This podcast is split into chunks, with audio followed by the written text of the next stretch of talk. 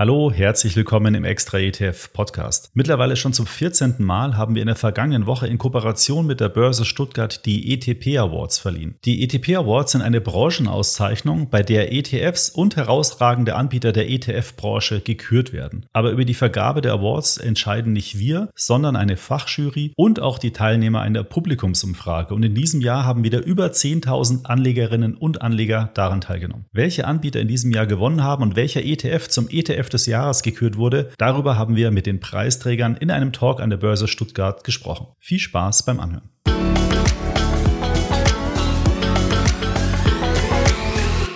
Wir schalten jetzt gleich in den Talk. Das Gespräch könnt ihr übrigens auch auf der Award-Webseite unter etpaward.de als Video anschauen. Dort findet ihr auch noch weitere Interviews mit Dr. Gerd Kommer, Dr. Andreas Beck und Christian Dröhl. Den Link zu diesen Videos findet ihr in den Show Notes. So, und jetzt geht's aber wirklich direkt in das Gespräch. ETFs sind in der Gunst der Anleger nach wie vor ganz weit oben. Zu Recht, es sind einfache, unkomplizierte Produkte, mit denen Anleger an der Entwicklung der Börsen partizipieren können. Und entsprechend viel Aufmerksamkeit ernten natürlich dann die sogenannten ETP Awards, die jedes Jahr verliehen werden und auch in diesem Jahr natürlich. Und ich darf jetzt zwei Preisträger hier bei uns im Studio begrüßen und auch Markus Jordan, er ist der Herausgeber des Extra-Magazins und sozusagen auch derjenige, der die ganzen tollen Preise verteilt. Einen sehen wir hier schon, exemplarisch für die vielen Preise, die verteilt werden. Und Gratulationen gehen natürlich einerseits äh, an iShares mal wieder, muss ich fast schon sagen. Ihr seid so oft bei uns im Studio. David Wenniger, Head of iShares and Wealth for Germany, ist da und von der Comdirect Björn Andersen, Bereichsleiter Brokerage Comdirect. Herzlichen Glückwunsch erstmal. Dankeschön. Die ersten Preise sind bestimmt schon auf dem Weg zu euch oder ihr habt sie tatsächlich schon in der Vitrine stehen. Insofern herzlichen Glückwunsch auch an die vielen anderen Gewinner, die es auch in diesem Jahr wieder gab. Und wir möchten die Zeit nutzen, über das Thema ETFs zu sprechen, was jetzt so wichtig ist für die Anleger, für den Vermögensaufbau in der aktuellen Marktlage. Und wir wollen auch so ein bisschen verraten, wie könnte denn ein richtiges ETF-Portfolio aussehen? Wie wählt man den richtigen ETF aus? Also Kurzum, ich habe die Experten im Studio und die werde ich jetzt hier löchern. Und dann legen wir gleich los. David, ähm, ich erinnere mich so ein bisschen an die Corona-Zeit, wo viele Anleger Zeit hatten, sich der Börse zugewandt haben.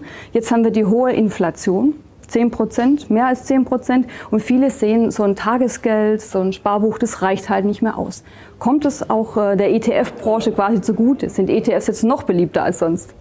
Eindeutig ja, denn das äh, Interesse seitens ähm, äh, Privatinvestoren für ETS ist nach wie vor ähm, ungebrochen. Und auch gerade in dem aktuellen, ja schwierigen, sehr komplexen und herausfordernden Marktumfeld sehen wir sehr, sehr starke und kontinuierliche Zuflüsse von Privatinvestoren in den deutschen ETF-Markt. Es ist schon beeindruckend zu sehen, wie stark dieser Markt in den letzten zwei, drei Jahren auch gewachsen ist. Äh, da haben natürlich die Corona-Pandemie, dann auch das Niedrigzinsumfeld, was wir viele Jahre hatten und jetzt auch die hohe Inflation ähm, eine entscheidende Rolle auch gespielt. Was aber auch sehr erfreulich ist, dass viele junge Investoren, viele Erstinvestoren ähm, vom ETF als ein sehr liquides und hocheffizientes Anlagevehikel auch, auch über, überzeugt sind.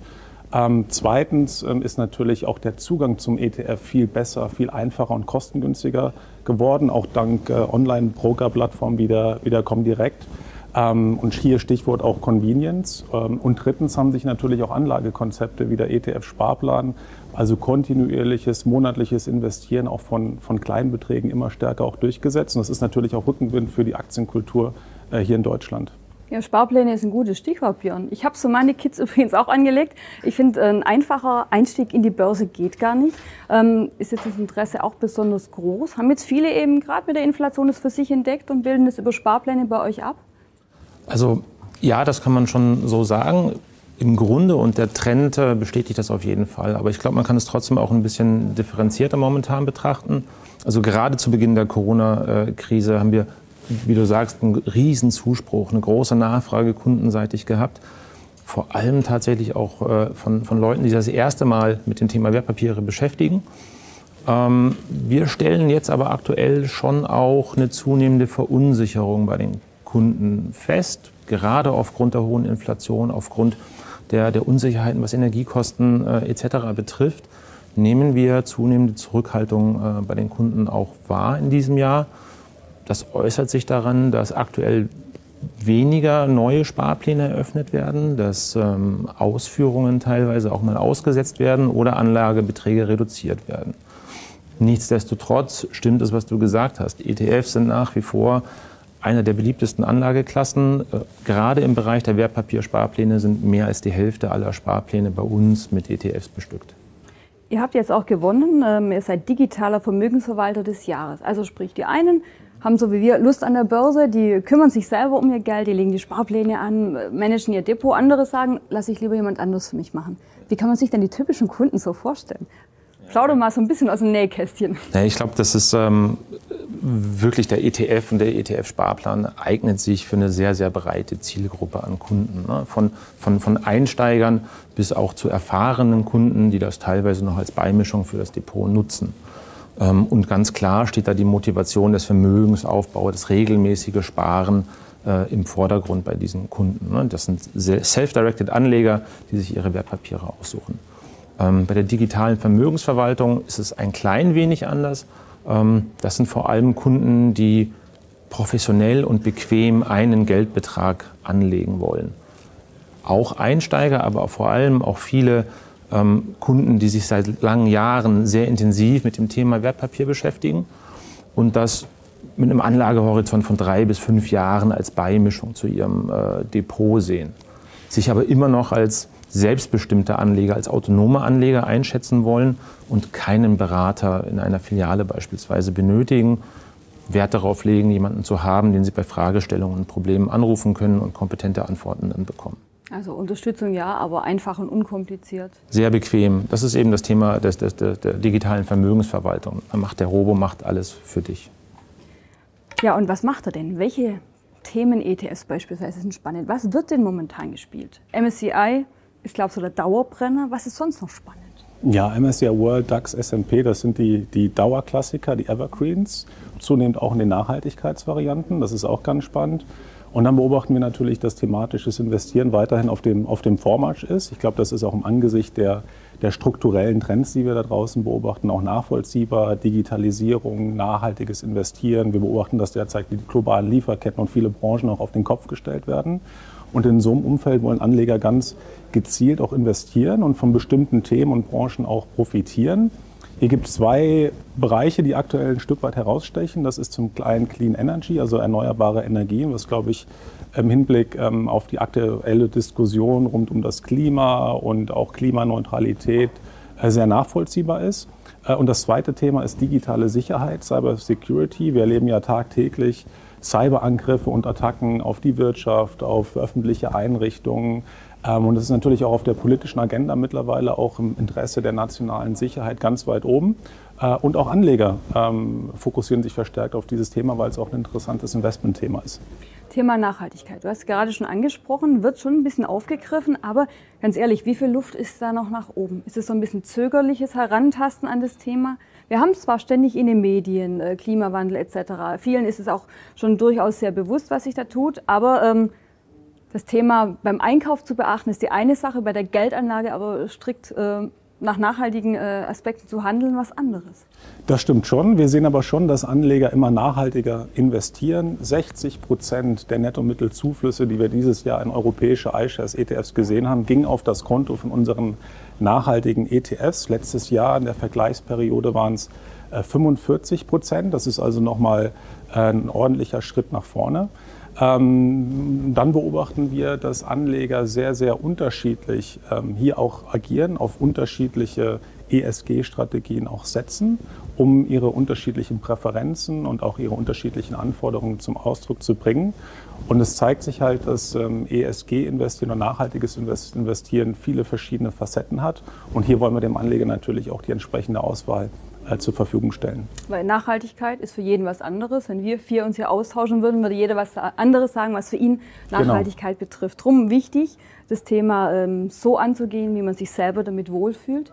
Kryptowährungen, Markus, sind auch ein ganz großes Thema und entsprechend habt ihr eine neue Kategorie dieses Jahr aufgenommen.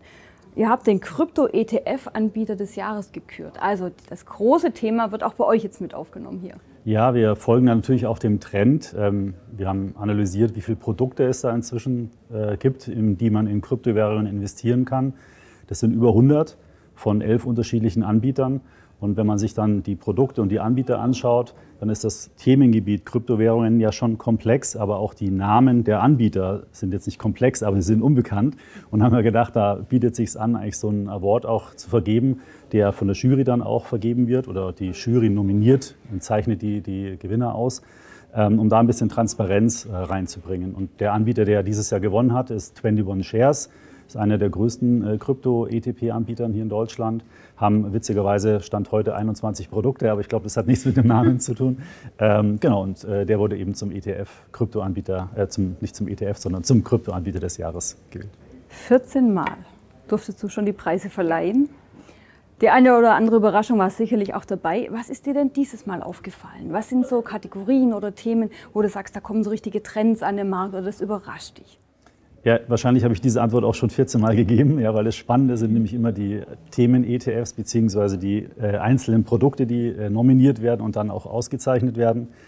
Weil bei den anderen Kategorisierungen, da findet jetzt nicht so viel Bewegung statt. Ja. Ähm, aber bleiben wir doch mal bei den Produkten. Wenn man sich mal anschaut, den äh, Themen, Entschuldigung, den ETF des Jahres, jetzt komme ich selber schon durcheinander. Das ist ein Produkt von Vanguard auf den FTSE All World. Das ist ein ETF, ein Brot- und Butter-ETF, wie ich es nenne. Damit investiert man in 3700 unterschiedliche Titel aus den Industrie- und Schwellenländern. Das ist ein ideales Einsteigerprodukt und aus meiner Sicht auch ein sehr würdiger äh, Preisträger dieses Jahr. Wenn man sich die ETF-Neumission des Jahres anschaut, dann ist es auch ein Produkt, das den Zeitgeist ganz gut trifft, von WisdomTree. Recycling and Decarbonization. Also da geht es um Abfallwirtschaft und, und diese ähm, Recyclingzyklen. Da sind eben nur Unternehmen drin, die in diesem Segment tätig sind oder einen gewissen Mindestumsatzanteil in dem Segment machen.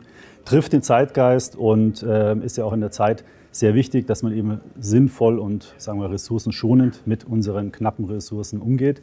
Und äh, das Produkt ist, eine Neumission ist noch relativ klein, nur drei Millionen Euro, trifft das Thema, aber hat noch nicht so die Anlegergelder eingesammelt, ist aber auch, wie gesagt, ein relativ junges Produkt. Und der dritte vielleicht noch, um das abzurunden, ähm, das ist der Themen-ETF des Jahres. Da sieht man auch immer sehr stark Bewegung, ähm, weil da immer einerseits nominiert wird, was so den aktuelles Tagesgeschehen sozusagen betrifft. Und David hat es ja auch schon genannt. Da ist dieses Jahr ein ähm, Produkt ausgezeichnet worden von LG auf das Thema Cyber Security. Ähm, ist natürlich ein Riesenthema, ist ein starker Wachstumsmarkt, ähm, ist mit 2,5 Milliarden Euro auch eines der größten Produkte in dem Segment und aus der Perspektive heraus ein absolut würdiger Vertreter wir, haben jetzt, äh, wir hören viel über spannende Produkte. Und wenn ich bei uns zum Beispiel den Finder aufmache, dann sehe ich ein Riesenuniversum. Wie finde ich denn den passenden ETF? Was kann man denn dem Anleger so an simplen Tipps mit an die Hand geben? Also es ist tatsächlich so, und das ist auch bei uns so. Ne? Wenn man den, den ETF-Finder aufmacht, dann wird man mit einer Vielzahl von Produkten konfrontiert und muss eigentlich schon eine fixe Idee haben, in welchen Index oder in welche Branche ich dann investieren möchte. Und da kann man dann Anbieter vergleichen und sich den raussuchen, der nach Sicht des Anlegers am besten zu einem passt. Wenn man diese Idee noch nicht hat und sich eher inspirieren lassen möchte, gibt es verschiedene Möglichkeiten. Bei uns, bei Comdirect beispielsweise, Motivinvesting.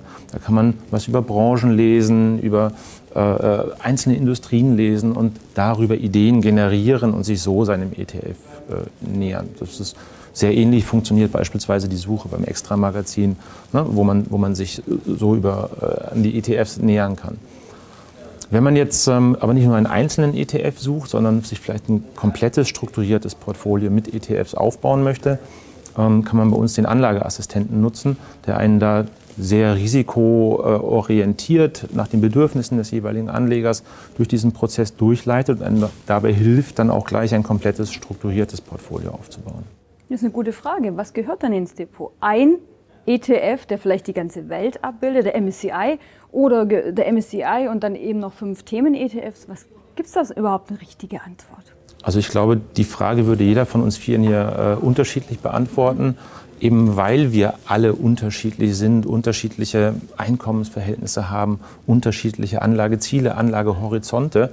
Und ähm, ich glaube, gerade in so turbulenten Zeiten wie jetzt ist natürlich auch die Frage nach dem Risiko. Ähm, sehr, sehr wichtig. Ne? Welche Risikobereitschaft habe ich und auch welche Risikotragfähigkeit habe ich denn? Also wie viel kann ich mir denn tatsächlich an Verlusten leisten? Und abhängig davon würde jeder sagen, so ein klassisches Produkt wie der MSCI World gehört da jetzt rein oder eben ein anderes Produkt. Und auch die Frage nach den anderen Assetklassen muss dann ja auch irgendwann mal gestellt werden. Möchte ich zusätzlich in Aktien investieren, Anleihen oder sogar Edelmetalle, um mein Risiko eben entsprechend zu, zu verteilen? Also ein Patentrezept konnte ich dir jetzt nicht entlocken. Man muss eben schauen, wie sieht es im Depot aus, wie viel Geld steht zur Verfügung, ähm, kommen auch noch Aktien, äh, Rohstoffe etc. ohnehin äh, mit rein. Jetzt ähm, haben wir ja schon gesagt, der Markt ist riesengroß, aber ich freue mich immer, es gibt immer doch tolle neue Ideen, Themen wie jetzt eben auch der Kryptomarkt, der aufgegriffen wurde. Äh, was steht denn so momentan bei euch in der Pipeline? Was gibt es generell am Markt zu beobachten? Worauf darf man sich freuen? Ja, wir haben allein seit 2019 76 neue nachhaltige ETS auf den Markt gebracht. Daran sieht man, dass das auch so ein bisschen der, der Standard für viele auch wird, der Standard des, des, des Investierens. Ähm, und gegeben auch dem Fokus und der großen Nachfrage in dem Bereich, denke ich, werden wir hier auch unser Angebot in Zukunft natürlich weiter ausbauen. Ähm, aber auch im Bereich der Themen-ETS haben wir, glaube ich, noch ähm, das ein oder andere Potenzial zu heben. Hier haben wir kürzlich ähm, auch zwei spannende neue ETS auf den Markt gebracht, die das Feld Metaverse abdecken, Digital ähm, Entertainment und Education. Vielleicht sind das ja auch Kandidaten für die Awards im, im, im nächsten Jahr. Ähm, aber grundsätzlich haben wir natürlich ein ganz dynamisches Angebot und richten das ständig auch an der, äh, an der Nachfrage und den Bedürfnissen unserer Kunden aus. Also da können sich Anleger überraschen lassen. Ich glaube, da sind wir noch für die ein oder andere ähm, spannende Neuemission gut in Zukunft um dann auch nächstes Jahr wieder die entsprechenden Preise zu bekommen. Bei iShares stehen ja schon einige, ich sehe schon. Aber wir Anleger beschweren uns nicht. Je größer das Angebot ist, desto besser für uns. Ja, Markus, es gibt so einen schönen Spruch, Aktien kaufen und schlafen legen. Gilt das auch für ETFs? Björn hat es ja schon angesprochen. Ich würde es nicht so machen, ja, weil vielleicht das nochmal aufzugreifen das A und O ist die Anlagestrategie. Ich, ich, muss, wie auch immer die dann ausschaut, ich muss meine Anlagestrategie definieren, weil nur wenn ich weiß, wie ich investiere und was ich eigentlich erreichen will, kann ich auch bei schwierigen Marktsituationen darauf reagieren. Ja, wenn jetzt die Märkte fallen und ich weiß eigentlich, ich will eine höhere Aktienquote haben, dann kann ich beim Rebalancing viel leichter ansetzen, weil ich eigentlich genau weiß, wohin ich rebalancen muss beispielsweise. Und äh, deswegen ist die Frage nach der Anlagestrategie kommt meistens zu kurz. Meistens suchen die Anleger nach Produkten, lassen sich informieren über uns, über andere Medien, lassen sich äh, inspirieren, schlagen dann zu. Und wenn man da eben nicht aufpasst, dann hat man unter Umständen, wenn man dann ETFs und Aktien und alles miteinander vermischt, ein komplettes Durcheinander im Portfolio. Und das ist dann einfach schwer steuerbar. Deswegen wirklich zurücklehnen, erstmal überlegen, was brauche ich, wie will ich das machen, wie soll mein Portfolio ausschauen und dann erst loslegen mit der Produktauswahl und dann erst investieren. Schauen Sie es mal an, wer hat in welcher Kategorie äh, gewonnen. Ist immer ganz spannend, Markus, was sich da jedes Jahr so tut. Welche Überraschung gab es für dich dieses Mal?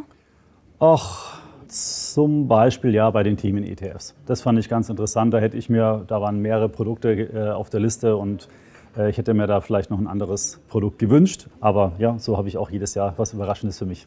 Und wir dürfen an der Stelle uns natürlich äh, dürfen ganz herzliche Glückwünsche schicken an alle diejenigen, die Preise gewonnen haben. Und ich da Vielen Dank für die tolle Runde hier im Studio mit sicherlich dem ein oder anderen Impuls für Sie zu Hause. Wie finde ich den passenden ETF? Das Patentrezept gibt es nicht, aber die ein oder anderen Ideen, die wurden hier geliefert. Ganz herzlichen Dank an euch drei. Vielen Dank für deine Aufmerksamkeit und die Zeit, die du dir für diese Podcast-Episode genommen hast. Wenn dir mein Podcast gefällt, dann empfehle ihn doch bitte gerne einer guten Freundin oder einem guten Freund weiter. Und wenn du den Podcast über die Apple Podcast App oder Spotify hörst, würde ich mich dort über eine Bewertung extrem freuen. Hör doch gerne auch mal bei einer meiner über 124 Podcast-Episoden rein. Da ist sicher das eine oder andere Thema für dich auch sehr spannend und vor allen Dingen nützlich. Bis zum nächsten Podcast. Ich freue mich, wenn du da wieder reinhörst.